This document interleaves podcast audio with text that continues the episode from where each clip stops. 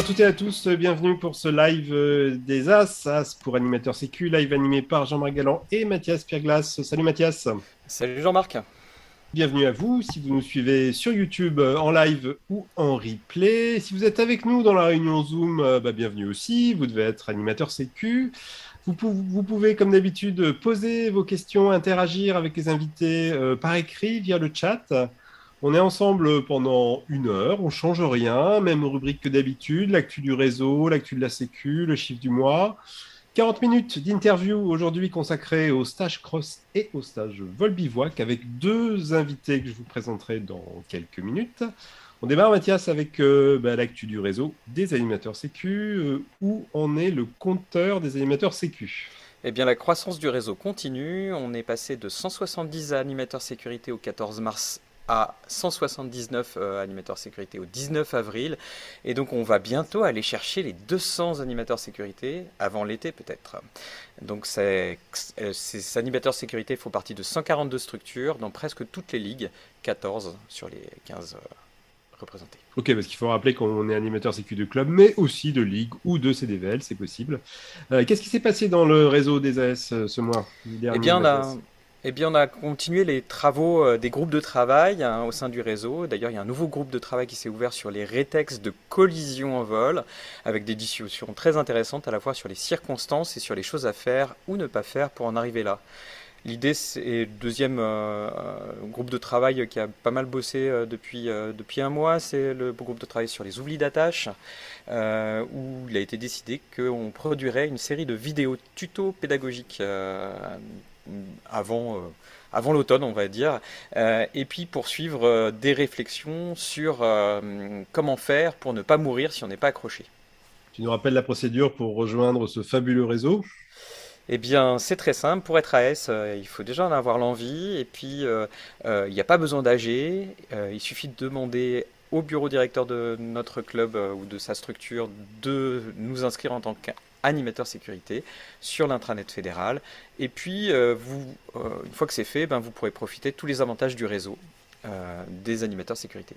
Ok, c'est bien noté, Mathias. On en vient à notre séquence du chiffre du mois. Ce chiffre est le chiffre 1. Qu'est-ce que tu peux nous en dire? Oui, alors on va beaucoup moins rigoler. Un, c'est pour un mort en stage civ. c'est arrivé samedi dernier. évidemment, on ne pouvait pas ne, pas en parler. Euh, c'est à notre connaissance le premier mort à la FFL en stage CIV depuis, depuis, euh, depuis longtemps. Alors, il y a bien sûr des, enquêtes en cours sur cet accident et euh, il est prématuré d'en dire plus. On vous tiendra au courant des résultats. Peut-être juste dire à ce stade que la pilote, c'est une pilote, a fortement impacté l'eau en 360. C'est l'occasion de rappeler que bah, les 360 engagés, ce n'est pas du tout des manœuvres anodines peut se passer plein de choses euh, très embêtantes, à commencer par des, pertes de connaissances, euh, le voile noir, aussi appelé le G-lock, donc dû au, à l'accélération, pardon. Euh, Mathias, on en vient à ta revue du web. Qu'est-ce que tu as trouvé comme ressources intéressantes ce mois-ci? Alors, la première ressource, euh, c'est une ressource qu'on a déjà convoquée euh, dans le live des AS, qui est le guide Michela, euh, animé par Tony Lamiche, qui porte sur une question qu'on a déjà traitée aussi dans un live des AS, mais qui était important de rappeler avant le début de cette saison, qui est comment est-ce qu'on fait pour alerter les secours en montagne? en fait, ce que raconte Tony Lamiche, c'est qu'il faut poser trois questions cruciales. Où, qui? Et quoi? Euh, l'ensemble de ces éléments, euh, les réponses à l'ensemble de ces éléments doivent avoir été travaillées et préparées avant l'accident, mais même avant la pratique de l'activité. Et on pourra donner aussi euh, des infos de météo locale pour l'arrivée d'un hélico, par exemple. Et puis un rappel qui a vraiment son importance, c'est toujours disposer de son smartphone en connexion GSM allumée. Hein, pas forcément besoin d'avoir les datas, hein, mais en tout cas avoir son GSM en position allumée, pas en mode avion où on pourra composer le 112, qui est le numéro des secours. Et si le réseau est vraiment pourri, on peut utiliser un petit subterfuge, euh, le 114, euh, qui est en fait le numéro SMS euh, pour les malentendants et qui permet d'envoyer sa position. Mais c'est vraiment pas le canal le plus pertinent, donc je vous propose de l'utiliser vraiment en dernière extrémité. Et euh, dernière chose hein, qui est précise dans cette vidéo, si vous savez comment prodiguer les premiers secours, alors euh, euh, il faut gagner du temps, pratique, prodiguer justement ces, premiers secours parce que ça donne de meilleures chances de sauver le blessé. Ok, deuxième ressource, Mathias, je trouve que c'est un record qui vient de tomber. Et oui, le record de distance en euh, NENA, euh, c'est arrivé le 4 mars 2022 avec une distance de 214 km euh, réalisée par Tony Brugger, qui est membre du team, team Pilot Nova, sur une Nova Aeonic, qui est donc l'aile en ENA de Nova. C'est un vol de 9h10 avec une vitesse moyenne de 23,68 km/h. Donc c'est un nouveau record qui est réalisé après euh, les 203 km et 209 km réalisés en 2015. Il aura donc fallu 7 euh, ans pour battre ce record avec une ENA. Et donc ça veut dire que globalement, les ailes même de début eh ben, sont donc maintenant de plus en plus performantes pour une accessibilité toujours plus grande et aussi une sécurité accrue. On y reviendra bien sûr hein, dans, l'interview quand on parlera du, cross et des stages cross en particulier. Dernière ressource, euh, ben, on reste dans le monde de l'homologation avec une vidéo encore, Mathias? Et oui, une vidéo qu'on doit à Air Turquoise, qui est l'homologateur euh, des ailes EN, enfin des ailes et des sellettes euh, en norme EN. Euh, on parlait donc dans le dernier live de l'homologation des casques. Dans cette vidéo, on va parler d'homologation de nos ailes, mais pas seulement, aussi de nos sellettes et de nos secours. L'idée, c'est de montrer comment se passent les tests en vol pour donner la catégorie de l'aile selon son comportement en manœuvre, mais aussi des tests au sol accrochés derrière un camion qui sont assez impressionnants d'ailleurs, euh, comme le test en, euh, le choc test en fait, hein, qui est, un, euh, qui un, test où on fait casser l'aile en fait. Hein. ou en tout cas le fusible qui permet de faire ces choses-là. Le test en charge, qui en fait qui consiste à piloter une aile au-dessus d'un camion lancé à 70 jusqu'à 120 km/h pour atteindre les 8G euh, euh, de la norme. Et puis on fait aussi des tests euh, de fatigue des suspentes. Hein. et puis après ces tests, eh bien, on vole avec l'aile pour être sûr que tout va bien. on trouve donc aussi dans cette vidéo des tests de parachute de secours, des tests en vol, en charge, et on va tester la stabilité, mais aussi la durée d'ouverture et des tests de résistance. Et enfin, euh, chez Air Turquoise, on teste aussi des sets. Euh, et donc, euh, c'est une vidéo très complète qui permet de comprendre un peu comment sont testées nos ailes et de découvrir qui sont les pilotes aussi qui mettent à l'épreuve notre matériel pour qu'on puisse voler de manière beaucoup plus sécurisante. Ok, on a dans le chat des demandes. Est-ce qu'on aura les liens? Oui, oui, bien sûr, on va mettre tous les liens vers ces ressources dans le chat de Zoom ou dans la description de la vidéo si vous le regardez euh, sur YouTube. Je signale au passage une, info dans le chat. Euh, euh, Christophe Leleu qui nous signale l'appli Staying Alive, application qui permet de géolocaliser un défibrillateur le plus proche. Donc, Bien noté, merci Christophe. Euh, on arrive euh, au, plat de résistance de ce live, donc l'interview du jour. On va parler donc des stages cross et vol bivouac. Euh, pour nous en parler, ben, on a le plaisir d'avoir avec nous deux acteurs majeurs de ces stages, Joël Favre et Philippe Collet. Bonjour à tous les deux. Si vous pouvez réactiver son et caméra, qu'on vous voit et qu'on vous entende. Bonjour à tous. Bonjour Joël. Bonsoir tout le monde. Bonsoir Philippe, grand grand merci euh, d'être avec nous euh, ce soir. Merci d'avoir accepté l'invitation. Joël, euh, je commence par toi. Tu es moniteur, tu as à peu près tout fait dans le vol libre, pilote test, moniteur de CIV et depuis, je crois, 99, encadrant de stages cross. Dans Exactement. principalement. Ton secteur Mon secteur, c'est Grenoble-Chamonix, on va dire. Voilà. Euh, Philippe, euh, Philippe, tu es aussi moniteur, tu es DTE de l'école euh, Alpe Wind à Chamonix. Tu es aussi guide des hautes montagnes et enseignant à l'ENSA. C'est ça? C'est ça, absolument. L'ENSA, peut-être en deux mots pour ceux qui, ceux qui ne connaîtraient pas. L'ENSA, donc l'école nationale de ski et d'alpinisme, donc qui est en, charge de la formation des guides, des moniteurs de ski, des pisteurs, des moniteurs de vol libre voilà, l'essentiel euh, du travail au sein de l'école. Ok. Et tu proposes avec ton école donc des, stages de vol bivouac à tout niveau, initiation, perfectionnement aussi. Alors peut-être, avant de rentrer dans, dans, le cœur de vos métiers à tous les deux, première question, définition. Qu'est-ce qu'on entend par cross? Pour toi, Joël, peut-être? Et qu'est-ce qu'on entend par vol bivouac? Pour toi, Philippe? Euh, bah, pour moi, cross, à partir du moment où on sort de, la zone d'atterrissage connue d'un site et qu'on va chercher euh, à, partir un petit peu en distance, et donc on sort de cette zone, euh, on va dire, de, finesse de notre atterrissage connu et, reconnu. voilà, à partir de ce moment-là, on est déjà dans un, dans un petit cross où il faut appréhender pas mal de petites choses. Vol Philippe. Et pour le vol bivouac, eh bien, ça va de simplement, je monte un décollage euh, à pied et je fais un plouf le lendemain matin en ayant passé une jolie nuit en montagne, jusqu'à je multiplie euh, ce type de pratique en faisant entre euh, deux nuitées du vol de distance. D'accord, donc si je comprends bien, pour ce qui est du, du vol bivouac, c'est pas nécessairement l'empilement de journées de cross avec du, bivouac entre ah, Comme le nom le dit, vol bivouac, euh, on peut imaginer être euh, un jeune pilote et puis simplement aller passer, euh, avoir envie d'aller passer une nuit en montagne, dormir, enfin en montagne ou moyenne ou haute montagne, peu importe, et ensuite vouloir redescendre le lendemain en volant. C'est du vol bivouac au sens littéral du terme. Et puis après, derrière, effectivement, ça ouvre le champ à beaucoup plus long et beaucoup plus loin. Ok, alors ce que, ce que je vous propose, maintenant, je vais énumérer un, certain nombre de compétences qui sont nécessaires ou pas. Ce sera à vous de nous dire pour, euh, pour cross et vol bivouac. Peut-être, euh, je commence par une compétence qui serait euh, gérer, gérer l'attention en vol. Qu'est-ce que ça vous inspire? Alors ça, c'est une des principales, bah, je prends la parole Philippe au début, c'est une des principales qualités à avoir en cross, c'est vraiment cette gestion de, l'attention, cette gestion de, euh, de la concentration qu'on doit avoir, euh, bah, tous les éléments qui nous sont donnés autour de nous pour pouvoir euh, nous balader.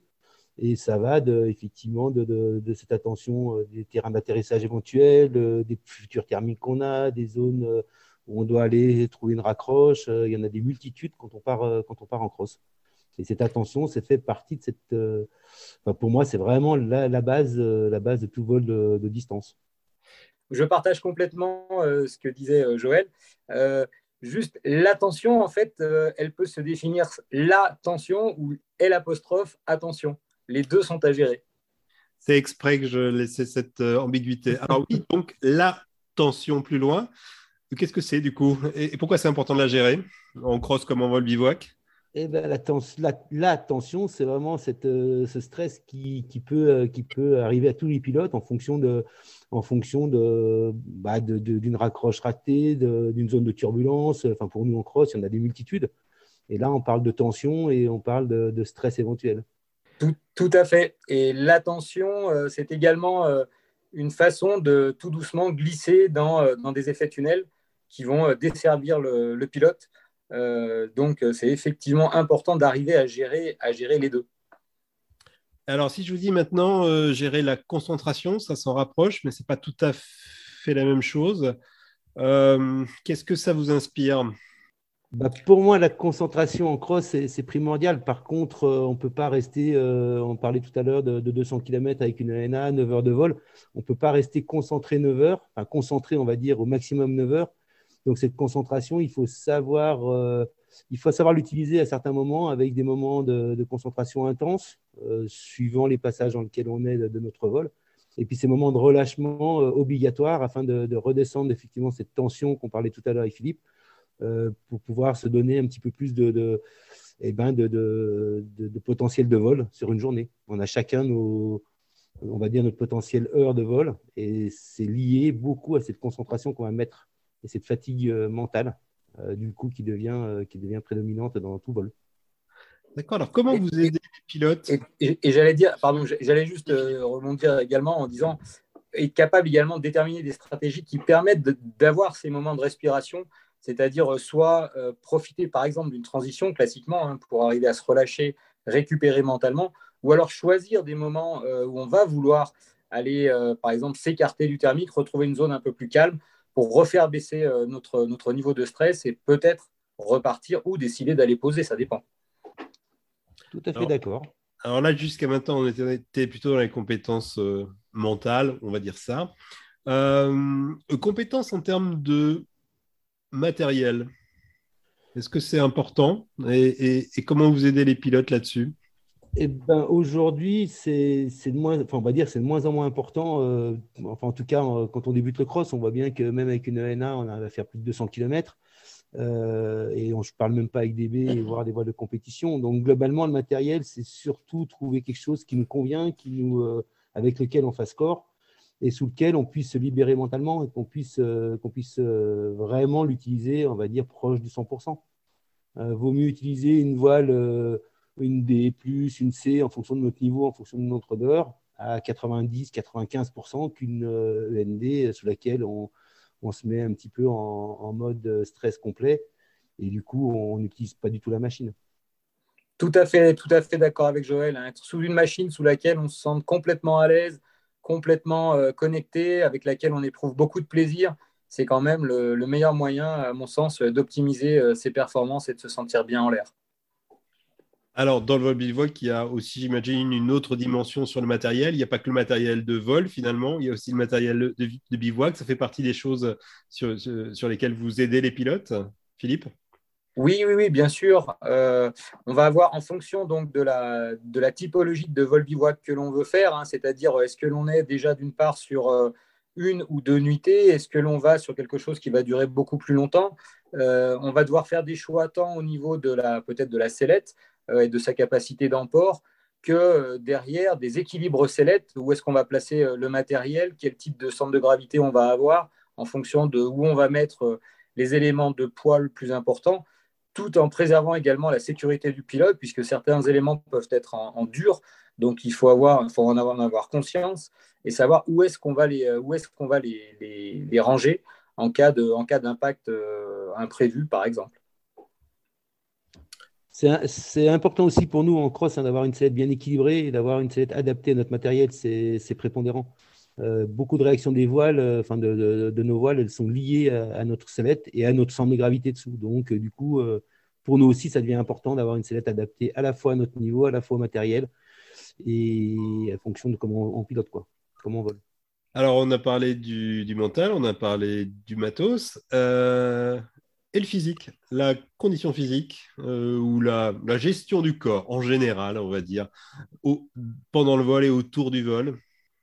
Bah, vas-y Philippe, vas-y, commence. Euh, alors là, il y a une dimension, euh, j'ai envie de dire, qui est, effectivement qui est importante, dans le sens où si on vise trop euh, la marche risque d'être euh, difficile à franchir.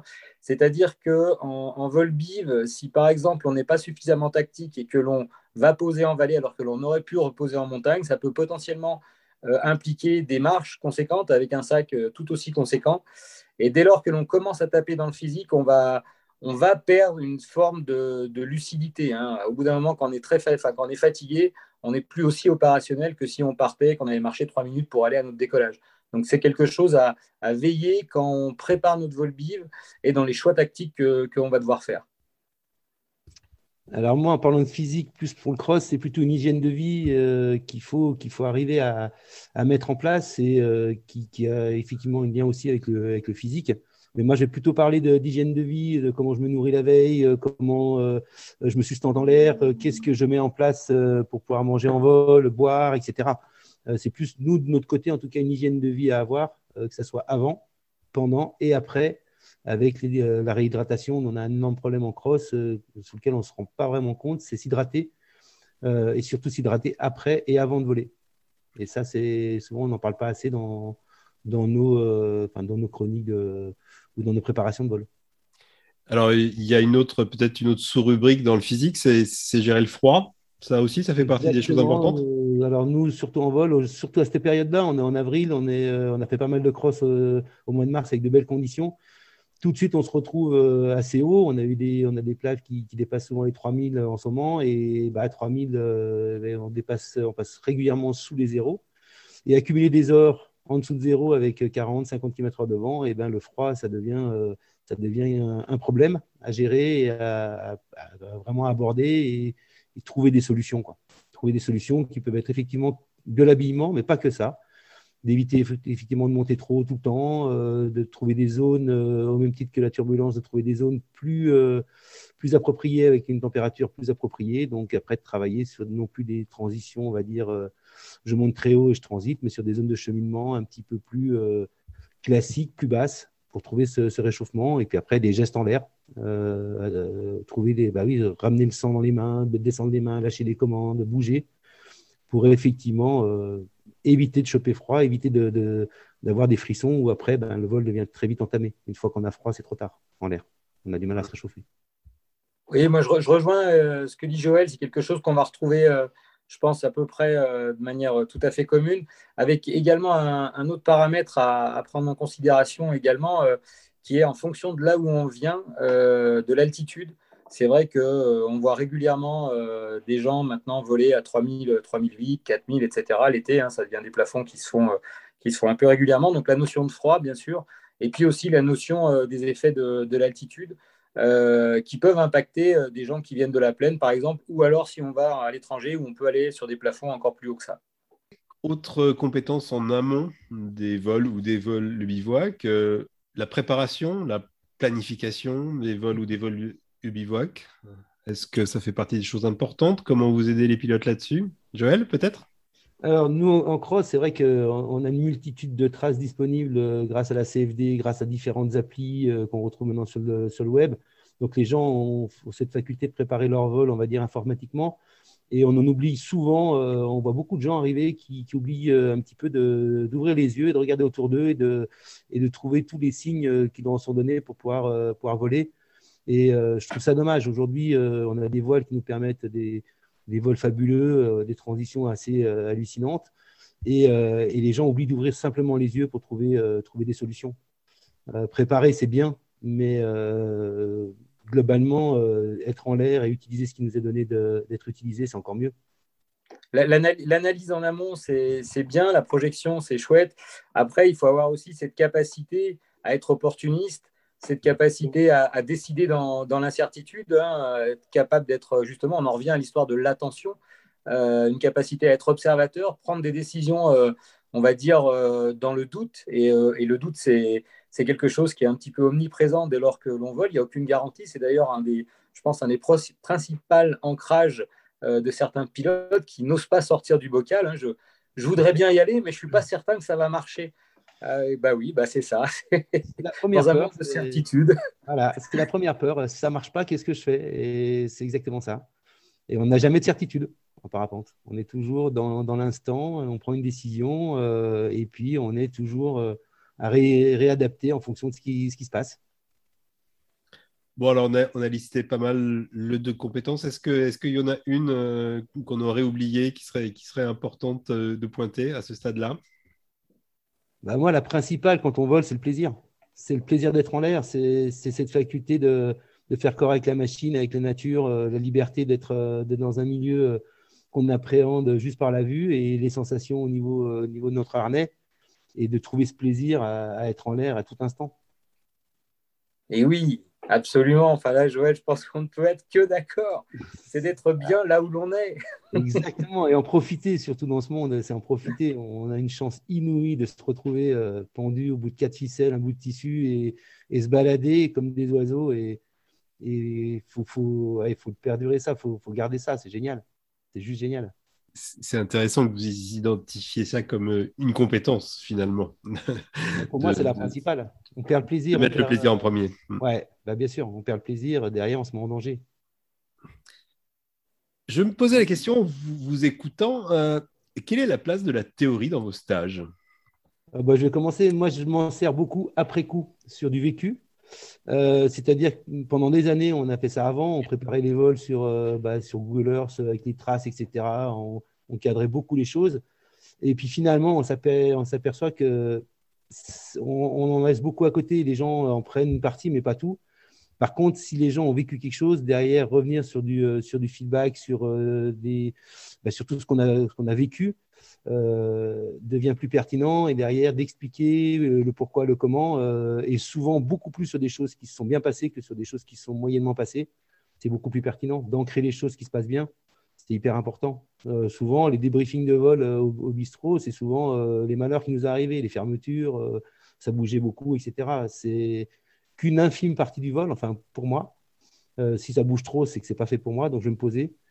Par contre, je reviens à ce que j'ai tout à l'heure, le plaisir, et eh ben, c'est 99% du vol.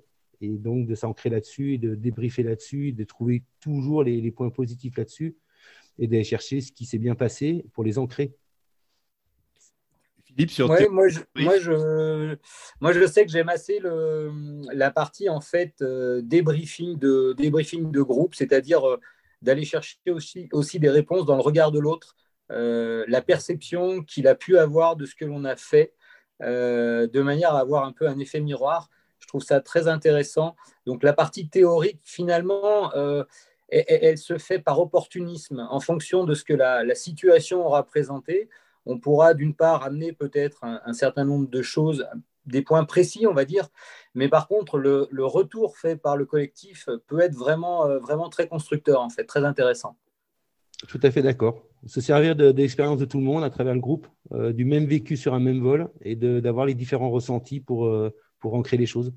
Chacun en a nos ressentis et donc derrière, on s'en sert pour, euh, bah, pour expliquer, euh, expliquer ce qui se passe en l'air et faire progresser les gens. Et ben, je crois que ça nous amène tout droit vers une des questions des, des AS sur le, groupe. Mathias, tu veux faire euh, remonter la question peut-être de façon plus formelle?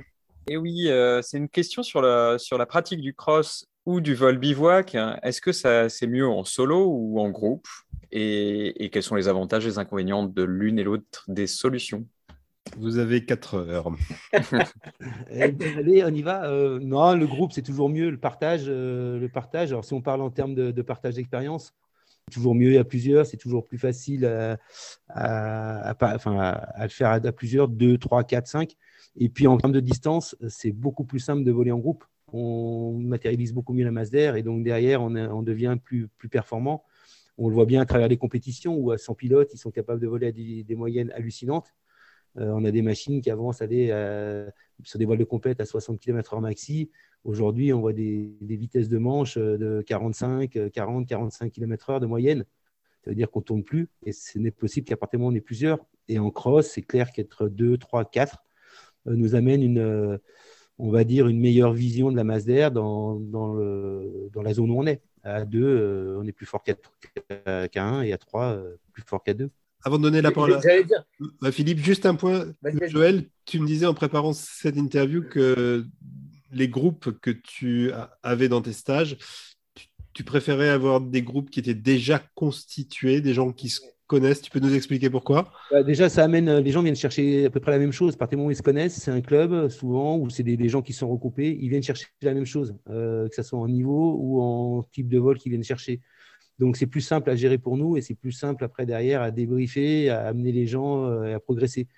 Euh, une somme d'individualité, on va dire, une somme d'individualité, c'est compliqué. Chacun a ses ressentis, chacun a son ego vient chercher quelque chose qui n'est pas forcément la même chose que l'autre d'à côté. Et derrière, on s'aperçoit que ça devient problématique pour nous de, de on va dire, de, de, satisfaire tout le monde et d'amener euh, des, savoirs, euh, des savoirs qui sont pertinents pour tout le monde. Donc, on fait souvent des déçus à ce moment-là. Philippe, sur le groupe, du coup Oui, oui, oui, du coup, mais c'était très intéressant également ce que, ce que disait Joël. Euh, alors, moi, le groupe, je partage, je partage complètement.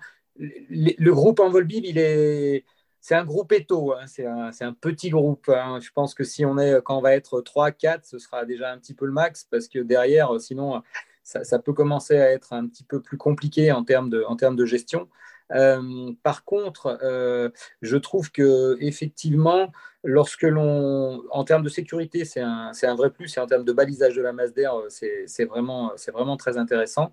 Euh, après, moi, je sais que je suis plus dans la, dans la co-construction en fait d'un projet.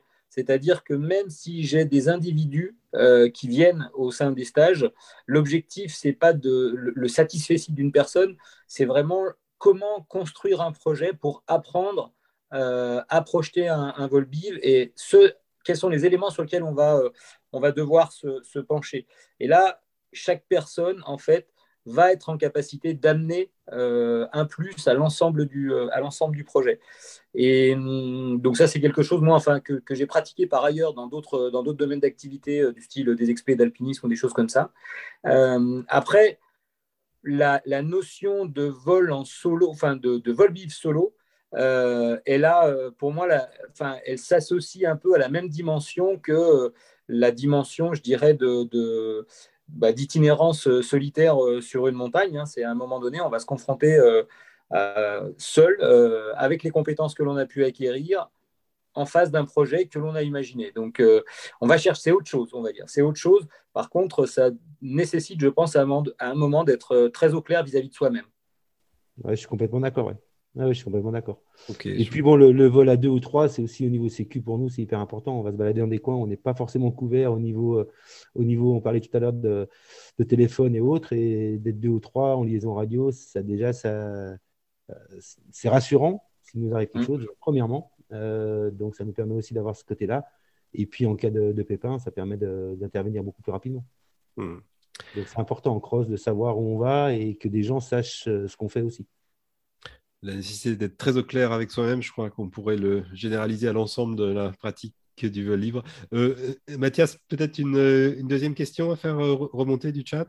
Oui, une deuxième question qui est peut-être un peu anecdotique, mais est-ce que ça serait envisageable de prendre, quand on part en cross, une bouteille d'oxygène, comme on le fait en planeur à partir de 3500 mètres? Bah, comme disait Philippe tout à l'heure, dans certains pays, on monte régulièrement au-dessus de, au de 5000, au-dessus de 6000. Moi, j'ai souvenir au Mexique d'avoir fait des plafonds à plus de 6000 et j'avais pas d'oxygène et c'était compliqué. quoi c'est une donnée qu'il ne faut, qu'il faut pas négliger, en tout cas dans des vols comme ça. Au Népal, je pense que Philippe peut y aller, euh, c'est un peu pareil, on se retrouve assez vite, assez haut. Et ça peut être une donnée. Alors après, bouteille d'oxygène, ça peut être euh, des petites bouteilles avec des petits inhalateurs. Mais bon, ça peut être une donnée, à mon avis, euh, suivant on va voler. Pakistan, par exemple. Oui, je, pense que c'est une donnée qui va, en fait, qui va beaucoup plus vite que ce à quoi les gens parfois peuvent penser. Enfin, j'ai le souvenir il y a quelques années d'avoir volé en Inde. Euh, où, rapidement on est au-dessus de, comme tu le disais, hein, on, va, on, va, être à 5000 euh, et, plus. Et, euh, et, on voyait des pilotes qui venaient de débarquer de l'avion, enfin, qui avaient 48 heures depuis qu'ils étaient arrivés. globalement, quand on passe 5 heures à, à 4005, 5000, à un moment donné, on, enfin, clairement, on est gazé. Quoi. Je veux dire, on n'est pas, en termes de décision, à un moment donné, on n'est plus très lucide on s'en rend compte quand on est de retour au sol. Mais, euh, mais oui, oui, pourquoi pas. Hein. Euh, de toute façon, on voit bien aujourd'hui les gens qui vont euh, sur, des, sur des, des, vols bives à haute altitude. globalement, soit ils ont un peu d'ox, soit, soit ils sont préacclimatés en amont. Alors, on tourne autour depuis un moment sans jamais rentrer dedans, mais là, on, on va y aller. Je vous propose. Est-ce qu'il y a une accidentologie spécifique?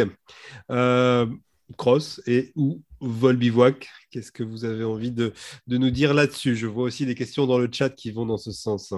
Alors moi, je n'ai pas, les, pas les chiffres, mais globalement, euh, globalement on s'aperçoit, c'est un peu comme la voiture, on s'aperçoit qu'il y a beaucoup d'accidents qui arrivent dans des lieux qu'on connaît parfaitement, euh, où on se fait surprendre. Euh, et c'est pas forcément hyper loin de, enfin, c'est pas forcément dans un coin qu'on connaît pas. globalement, dès qu'on sort un peu de nos domaines de confort ou d'une zone de connaissance qu'on a d'un site, on est souvent avec beaucoup plus d'attention, on est souvent plus concentré. Et je trouve que les pilotes à ce moment-là sont, plus réactifs. Et donc, on a souvent moins d'emmerdement, nous en tout cas à ce niveau-là, dès qu'on les sort un peu de ces zones de confort. Dès qu'on revient dans des lieux connus, euh, souvent, bah, ce manque d'attention peut amener euh, vers de l'accidentologie. Et je ne suis pas je suis pas convaincu que c'est parce qu'on fait du cross ou du vol bivouac, enfin moi pour du cross de ma part, c'est pas pour ça que j'ai plus d'accidents en cross. Euh, voilà, moi de mon côté à ce niveau-là, c'est clair, net.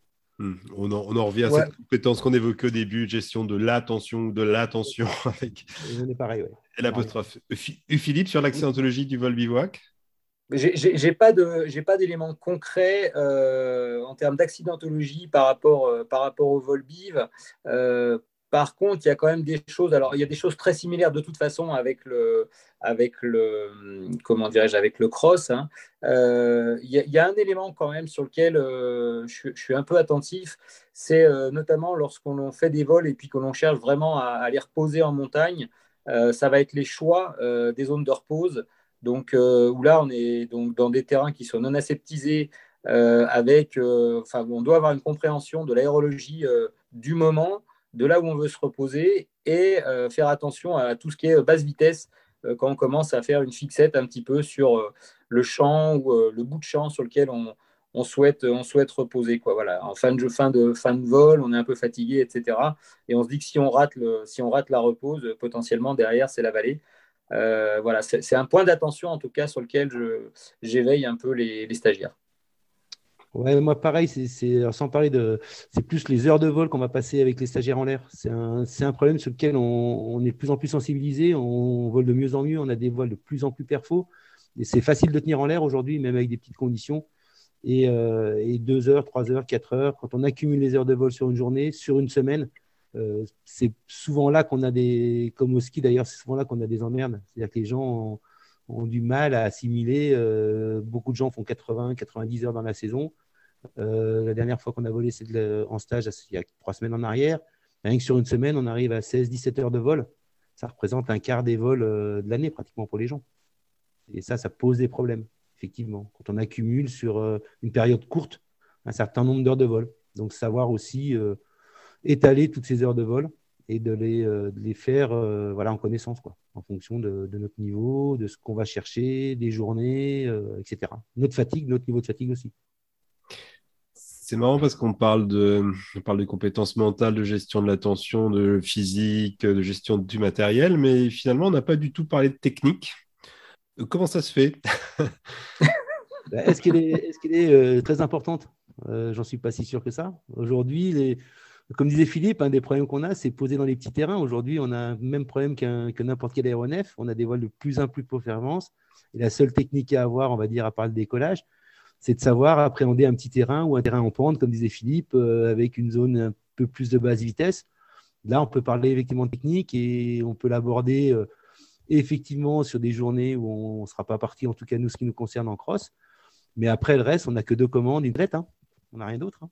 Ok, donc ça. le tirage de ficelle, c'est pas central dans cette histoire-là. Philippe Non, non, mais je, je, enfin, je suis tout à fait d'accord avec, avec, ce que dit Joël. C'est, on va dire que c'est pas le, c'est pas l'essentiel. C'est important, mais euh, mais ça va pas être l'essentiel. Après, il y a d'autres choses auxquelles il va falloir, je pense, sur lesquelles il va falloir se pencher euh, et, acquérir un peu plus de, maturité et un peu plus d'épaisseur. quoi. Exactement. On en revient toujours pareil, hein. c'est le temps qu'on va passer en l'air, et puis c'est ce qu'on va chercher et, on remet toujours le pilote au centre. Hein. Après le reste, euh, on va dire, euh, c'est on brode quoi autour. Alors, je propose qu'on remette au centre les AS qui nous écoutent. Il y a plein de questions dans le chat. Ce Mathias, tu veux en faire remonter quelques-unes? Oui, alors il y en a, quelques-unes. Euh, il y a une question euh, de Delphine qui posait la question de savoir si euh, le vol bivouac, c'était pas une pratique un peu élitiste quand même, qui était vraiment pas faite pour tout le monde. Est-ce que tu peux nous répondre là-dessus, Philippe? Oui, oui, oui, bien sûr que je peux répondre. mais c'est un petit peu ce que je disais au, début en fait de cette réunion. Qu'est-ce que l'on met derrière le mot vol bivouac? Euh, finalement Est-ce que c'est, euh, en tout cas à titre personnel, je, pense que c'est euh, le simple fait d'aller, enfin le simple, c'est pas si simple que ça, mais c'est le fait d'aller d'aller en montagne, de dormir, de passer une nuit, un beau matin et derrière de faire un vol. voilà, ça peut être un vol balistique tout simple, ça c'est du vol bivouac. Donc ça, c'est pas une pratique à mon sens qui est élitiste. Hein. Globalement, j'ai pris un bout de carimat et un sac de couchage, je l'ai mis dans mon sac à dos et puis terminé. Après, bien sûr, si on a la vision, euh, j'ai envie de dire, la vision un peu romanesque euh, de grands vols, bivouac euh, au Pakistan, etc., oui, bien sûr qu'il y a un certain élitisme, au même titre qu'il y a un certain élitisme à ne voir dans le cross que des crosses de 400 km ou 500 km. C'est pareil, tout dépend où l'on veut bien placer son propre curseur. Voilà, on a eu le même débat au début du cross. Hein, et les gens disaient, mais est-ce que ce n'est pas réservé à une élite? Et aujourd'hui, on s'aperçoit que ce n'est pas le cas. Dès qu'on sort de notre zone de notre terrain, on est déjà un petit peu en cross on doit appréhender plein de choses. Alors, je vais pousser un peu plus loin. Donc, c'est pas le cas, c'est pas réservé à une élite. Pour le cross, maintenant, c'est de, je pense, c'est communément admis dans, dans le milieu. Mais est-ce que, est-ce que ça veut dire que tous les pilotes, que l'évolution, euh, euh, la progression d'un pilote en vol libre, c'est d'aller nécessairement vers le cross? Non, non, non, il faut savoir ce qu'on va aller chercher. On peut très bien euh, faire que du vol bivouac, comme disait Philippe, se contenter de faire des nuits en montagne, redescendre le matin, enchaîner ça sans même euh, faire autre chose qu'un plouf. on n'est pas obligé de passer par le cross. Il y a plein de gens qui font de la voltige sans faire du cross. Il y a plein de gens qui font du vol bivouac sans forcément faire du cross, ou du vol montagne d'ailleurs. Il y a plein de formes de pratiques de parapente. Pour moi, il n'y a pas qu'une. Alors, je vais, je, vais aller encore un, petit peu plus loin dans ma question. Moi, j'ai le sentiment que comme le cross est, est quand même euh, la pratique historiquement dominante, euh, dans la tête des pilotes, il y a ce, ce, ce, schéma de progression vers le cross. Est-ce que vous en trouvez dans vos, dans vos stages qui sont là parce qu'ils suivent cette voie, même si elle est euh, imaginaire et qui, en fait, euh, c'est pas, pas tellement pour eux le cross. Ils devraient aller vers d'autres pratiques. Ou, alors, après, moi, je leur dis. je me, moi, je sais que je, suis assez chez cash avec les gens. Donc, euh, ceux qui viennent, il y en a qui veulent voir. Il y en a qui viennent en débutant de cross, par exemple, sur des stages de début, débutant de cross. Il y en a qui viennent pour voir est-ce, est-ce que je peux le faire, pas le faire. Euh, après, il faut être clair avec les gens. C'est pas fait forcément pour tout le monde. Euh, il y a des gens qui peuvent faire que du vol de site en bord de mer et faire du soaring euh, et s'éclater dans cette prate-là ou la dune du plat ou autre. Ça, ça pose aucun problème. On en revient toujours pareil. C'est qu'est-ce qu'on vient chercher dans le parapente et quelle forme de pratique j'ai envie de faire. Et à partir de ce moment-là, quels moyens je mets en place pour, bah pour, assouvir ma, pratique, quoi, pour faire assouvir ma passion, point à la ligne. Oui, je, suis, je, te rejoins complètement, euh, Joël. Je, je pense qu'en fait, c'est une superbe école euh, d'apprentissage sur soi-même. Euh, le, parapente nous apprend sur nous-mêmes et il va nous confronter à ce vers quoi, ce sur quoi on, est, on va être peut-être bon, ce sur quoi on va pouvoir s'améliorer et peut-être accéder à des choses qui étaient, auxquelles on ne pensait pas. Et puis peut-être aussi un jour nous démontrer que ben, pour telle ou telle chose, on n'est pas fait pour. Voilà, on est l'air, on se fait brasser, on n'aime pas ça. Ben, très bien, on va pouvoir continuer à profiter en faisant des vols simples, en profitant des belles couleurs sur le, au printemps, à l'automne, etc. Et c'est ce qui est génial. C'est vraiment ce qui est génial, c'est la, variété, la mixité des pratiques, euh, sans qu'il y ait une forme euh, qui soit plus prépondérante ou plus, euh, je ne sais pas, glorieuse qu'une autre. Et en plus, moi j'ajouterais, on peut changer dans notre, dans notre vie de parapentiste, on peut changer. On peut être très bien au début euh, acrobate, et puis après crosseur, et puis après euh, montagnard ou euh, bivouac, ou le contraire, peu importe. Il n'y a pas d'exclusivité dans une forme de pratique pour moi. Elles sont toutes complémentaires et elles sont toutes avec des. Voilà, des, des... c'est tout complémentaire. Quoi. Merci pour cette euh, jolie euh, plaidoirie pour la diversité des pratiques. Euh, Mathias, est-ce que tu as d'autres, d'autres questions du chat que tu voudrais Oui, alors j'ai deux autres questions. La première question qui est un peu plutôt une question technique qui consiste à voilà, savoir comment est-ce qu'on choisit un bon décollage et un bon atterrissage, éventuellement en vol cross et aussi en, en vol bivouac. Est-ce qu'il y a des voilà, est-ce qu'il y a des critères principaux sur lesquels il faut être attentif? Bah, Je vais peut-être commencer, Philippe, si tu veux bien. Mmh. Ouais, vas-y en cross, si tu veux, le problème, c'est que souvent les gens nous euh, focalisent thématiquement sur, euh, sur des facettes le matin, euh, même en début de cross, et on s'aperçoit que ça devient très vite compliqué pour eux, et c'est là où, ça pose des problèmes. faire du cross aujourd'hui, on peut partir à 3 heures d'après-midi, poser à cette époque-là à 20h, 20h30, et se faire 4 heures, 5 heures de vol et se balader. Donc, elle est à la fois en fonction de ce qu'on veut faire, en fonction de notre niveau, et du niveau d'engagement qu'on veut y mettre en cross. Donc après, bah, sur du décollage, il est en fonction de la météo, en fonction de, tous ces paramètres-là. Mais il n'y a pas forcément, euh, je connais peu de pilotes en France euh, capables de voler 10, euh, 11 heures, répéter ça tous les jours. il y en a, oui, il y en a, on les voit sur la CFD, il y en a quelques-uns. La majorité des gens, c'est des vols de 4, 5 heures. Et on n'est pas obligé de décoller à 8 heures le matin ou 9 heures le matin. On peut décoller très bien à 15 heures, se poser à 20 heures et se faire un super beau vol de cross sans aucun souci.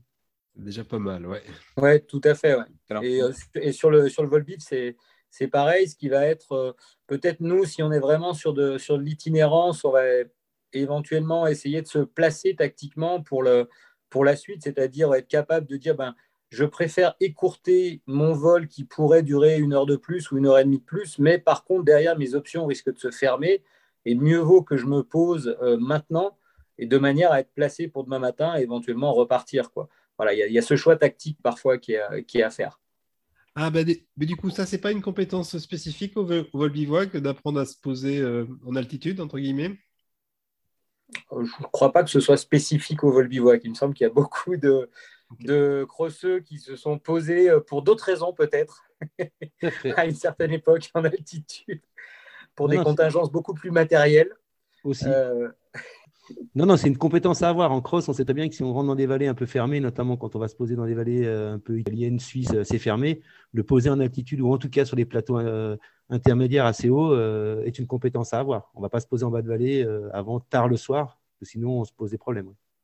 Donc c'est aussi une des, compétences à avoir en cross, cette analyse de savoir où on doit se poser et pas forcément aller trop loin pour gagner un kilomètre et se retrouver dans la merde en bas. On a le temps, Mathias, pour une dernière question euh, venue du chat. Vas-y. Oui, alors euh, une question et une remarque. Euh, on a l'impression, il y a Laurent qui est notre AS Delta qui nous pose la question, mais la pratique du vol bivouac en Delta, ça a un peu disparu, non? Point d'interrogation. Donc ça, c'est le premier point, mais je vais, poser la question de Delphine juste après. elle posait la question de savoir si le vol bivouac et le marché vol sont des pratiques qui sont super proches ou pas vraiment. voilà, est-ce que c'est, voilà, qu'est-ce qui différencierait les deux pratiques? Un sac de couchage dans ton sac à dos.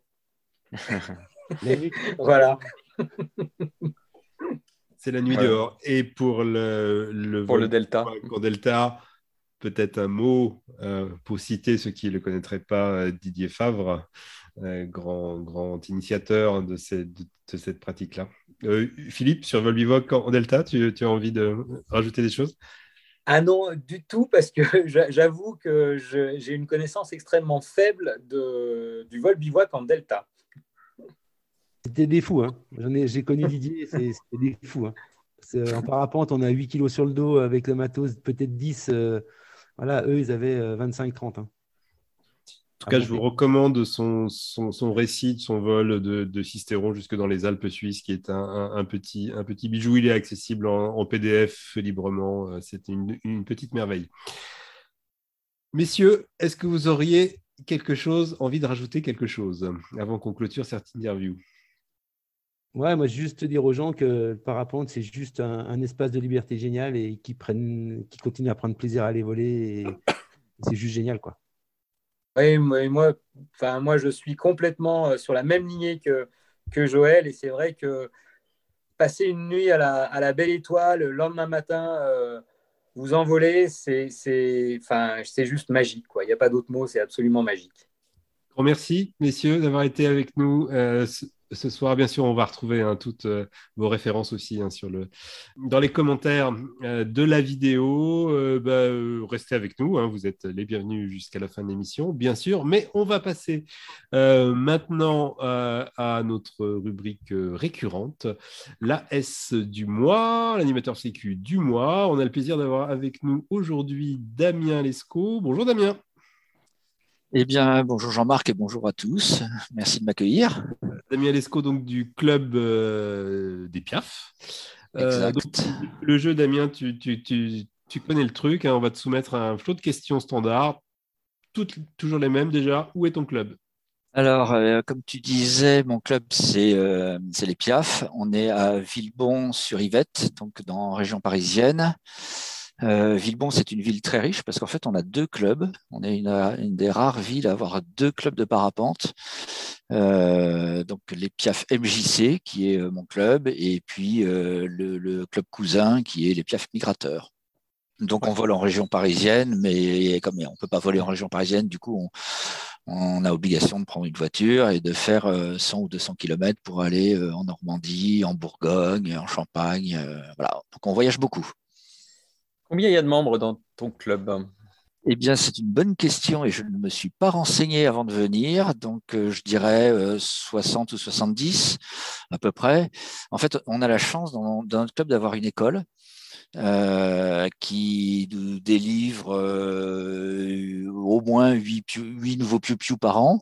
donc, on a un vivier qui se renouvelle assez fréquemment et euh, qui donne une population de, parapentistes très diversifiée, donc euh, des, vieux dinosaures euh, qui, qui, en savent beaucoup, qui connaissent tous les sites, qui nous font découvrir plein de choses, des jeunes piou qui, qui, ont les dents longues et beaucoup de dynamisme, et puis, euh, et puis euh, des, une population un peu intermédiaire qui s'essaye au cross, qui s'essaye même euh, pour quelques-uns à, à, des débuts de compétition. donc voilà, donc on a une population très diversifiée et on a l'avantage d'être très nombreux. Alors, tu as, tu as, commencé à répondre un petit peu à la question suivante. Là, quelle est la ah. pratique des différents membres? Euh, alors, on a beaucoup de vols de plaine, beaucoup de soaring en Normandie, euh, dans les Alpes quand on peut. Euh, et puis, euh, bah voilà, c'est essentiellement du vol de plaisir. On a quelques compétiteurs, et puis, on organise tous les ans un grand camp d'été qui, nous réunit tous et qui permet de faire du vol de montagne. Et toi, donc, tu voles depuis quand? J'ai commencé à voler en 2016. En fait, j'ai volé assez peu parce que j'ai eu un enchaînement de pépins euh, physiques. Euh, voilà, j'ai eu une capsulite qui m'a bloqué l'épaule pendant six mois. Euh, j'ai eu une fracture de poignet. J'ai eu malheureusement un accident de parapente au mois d'août dernier avec un petit tassement de vertèbre qui m'a un peu monopolisé, enfin qui m'a immobilisé plutôt. Donc, donc 4-5 ans en théorie de, recul. Je suis un jeune, un jeune parapentiste par rapport à, aux vieux loups qui nous écoutent. Un truc que tu adores en parapente? Euh, eh ben, D'abord, c'est une pratique, euh, c'est une pratique solitaire, mais qu'on fait en groupe. Ça, j'aime bien. En fait, c'est les, les, voilà, le, les, amis, euh, le partage des sensations, des émotions après. Euh, sinon, euh, bah, ce que j'aime bien, moi, c'est euh, tout simplement un beau décollage bien réussi, un bel atterrissage bien réussi, des manœuvres en l'air, un beau vol, voilà, simple, qui se passe bien et qui donne justement de, de l'émotion que l'on peut partager après avec, avec les autres. Un truc que tu détestes en parapente? Alors, euh, le treuil, mais ça c'est pour des raisons personnelles parce que j'ai mal vécu un, un treuillage. Euh, sinon, euh, ce que j'aime pas, c'est trop de monde en l'air. Alors, passer son temps à gérer les priorités, à faire attention, moi je vais poser parce que parce que j'aime pas, ça me stresse et je trouve qu'il y a plus de plaisir à voler quand il y a trop de monde. Également, voler tout seul, c'est quelque chose aussi qui pourrait me stresser. Je me dirais, je pourrais me dire, il y a quelque chose là. Comment ça se fait que je sois tout seul? Euh, qu'est-ce qui t'a amené à, être AS Eh bien, euh, je pourrais répondre euh, la demande de Mathias. non, en fait, pour être, pour être plus précis, donc, ce que je disais, c'est que j'ai eu un, accident de parapente au mois d'août dernier qui est tout bête, hein, que j'aurais pu largement éviter, que j'ai filmé et comme j'ai la trace GPS, j'ai tout mis sur, le groupe WhatsApp de, mon club en, partageant toute mon analyse. Euh, et puis, il s'en est suivi euh, une discussion assez intéressante avec euh, tous les membres du club. Et, et cette démarche, justement, de, de, de partage d'une expérience un peu ratée et puis surtout des, des, explications de pourquoi, pourquoi mon cerveau a bugué. En fait, mon cerveau a bugué. Hein. Il a, dans l'histoire, je me suis retrouvé dans un nuage, mais j'aurais pu très bien faire demi-tour, l'anticiper, etc. Au lieu de ça, j'ai préféré allumer la caméra pour avoir une trace de ce qui allait se passer. C'est le truc qui est vraiment idiot. Et, euh, et, donc, je pense que cette, cette démarche d'analyse et puis de, de, de, partage et de, et de création de discussion euh, a plu à, bah, au président du club, peut-être à Mathias aussi, et, ils m'ont proposé de prendre ce rôle d'AS. Que je partage d'ailleurs, je voudrais quand même le préciser, avec une autre personne qui est Benoît Cueil, qui aurait pu être présent aujourd'hui. Euh, donc, on est deux AS dans ce club. Une action que tu as testée et dont tu es content euh, et ben par exemple, justement, euh, le partage de, d'expériences, euh, euh, voire d'ailleurs le partage de vos expériences à vous, à vous autres AS. Et, et, donc les discussions qui, s'en sont suivies. D'ailleurs, j'ai un petit regret. en, je crois c'est en septembre-octobre, il y a l'un, d'entre vous et qui m'excusera parce que j'ai oublié son, prénom, a proposé sur le sur le chat des AS euh, des discussions sur les cotations des, des, environnements euh, de vol. Euh, donc, euh, bah, j'ai relayé cette, cette, discussion. Il y avait plusieurs propositions de cotation euh, et d'échelle. Je l'ai relayé au sein du club. Ça donnait lieu à une grande discussion qui a duré plus d'une demi-heure. À ma grande surprise, ça a bien marché. Et puis, je vous ai fait un compte rendu et il y avait un, une remarque qui me semblait très très intéressante de, quelqu'un qui est en fait le président de notre club, qui a pris le contre-pied complet de, tout ce qui avait été dit jusqu'à présent et qui avait expliqué que en fait c'était pas forcément une très très bonne idée de, mettre au point cette euh, échelle de cotation. Euh, et donc, je vous ai partagé tout ça et je pensais qu'il y aurait des réactions. Il n'y a pas eu de réaction. Donc, euh, reprenez ces mails qui doivent dater de de, septembre ou octobre. Et puis, euh, dites-moi ce que vous pensez justement de, euh, ce contre-pied. Euh, voilà, c'est l'idée de, notre président, c'est qu'en fait, c'est à chacun de se faire une échelle propre et qu'on n'a pas à se référer à, quelqu'un qui, par exemple, à la radio pourrait dire bah, les conditions aujourd'hui, c'est de niveau 2 ou c'est de niveau 3 l'idée est lancée. Alors, très vite, parce que le temps file. Pardon, je suis trop bavard. Pas de souci. Est-ce que tu rencontres des difficultés dans ton, dans ton rôle d'AS? Euh, je dirais que la principale difficulté, c'est que je fais des gros complexes euh, vis-à-vis de la plupart des membres de mon club qui ont beaucoup plus d'expérience que moi. Donc je me dis, euh, moi je suis plutôt le, le, le, petit padawan ou le, ou le petit scarabée face, face au maître. Euh, et puis aussi vis-à-vis des autres AS qui font plein de choses, les, les, lives des AS, les AS des mois à chaque fois présentent plein de projets. Moi, je fais rien à part juste susciter des petites discussions sur, WhatsApp. Donc, vous voyez, des, des complexes. Et, et, un projet d'action qui te tient à cœur? Euh, ben j'ai un peu honte parce que j'ai pas beaucoup de projets à part euh, continuer ce, ces, ces, ces, petites euh, remarques là qui permettent de, de, de créer des discussions. Euh, sinon, bah moi mon envie c'est qu'on fasse un camp d'été l'été prochain qui se déroule sans aucun incident, comme on l'a eu d'ailleurs l'année dernière. Euh, voilà, je retiens euh, ce que disait Joël tout à l'heure, à savoir euh, la concentration de vol donc sur un stage ou sur un camp peut être effectivement accidentogène parce qu'on fatigue beaucoup plus vite. Ça, c'est une, idée que, que, citait Joël tout à l'heure et que je retiens effectivement à surveiller lors de notre prochain camp. Merci, merci beaucoup Damien d'avoir été avec nous ce soir. On, épingle toutes ces idées et on les garde. Euh, Mathias, dernière séquence de ce live, le retour d'expérience, le Rex du mois. Raconte-nous, qu'as-tu trouvé? Eh ben, un, combo, un combo fermeture asymétrique, secours, arbrissage, tout ça à Bonneuil en Champagne. Euh, c'est un site de vol en Est. Hein. Euh, le pilote décide de, décoller vers 18h05 parce que les conditions de direction et de force de vent deviennent acceptables. Mais après 15 minutes de vol, les conditions se dégradent. Il y a plus de turbulences à mesure que la force et la direction du vent changent. Et donc le pilote euh, met tout son accélérateur ou presque pour sortir du relief.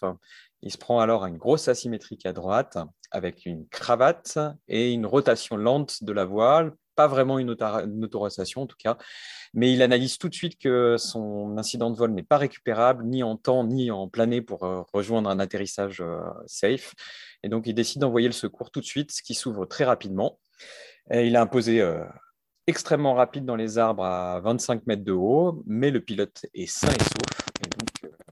Donc, ouais, à retenir, ne pas décoller dans, ces conditions avec une tendance nord-est forcissant sur ce site, évidemment, et puis euh, tirer le secours au plus tôt. C'est les, choses qu'il faut retenir de ce, cet accident. Je crois que le pilote en question nous écoute. on ne va pas le citer, mais on le, salue. Euh, euh, ben voilà, c'est terminé pour aujourd'hui, le live des As. Merci, merci à tout le monde. Joël, Philippe, Damien d'avoir été avec nous ce soir. Prochain live des As le 18 mai toujours au troisième mercredi du mois, 18h30. On ne sait pas encore de quoi on va parler, mais ce sera intéressant, sans nul doute. Si vous avez des idées euh, de thèmes et d'invités, vous nous envoyez un petit mail comme d'hab, live des as tout attaché at fvl.fr. À bientôt.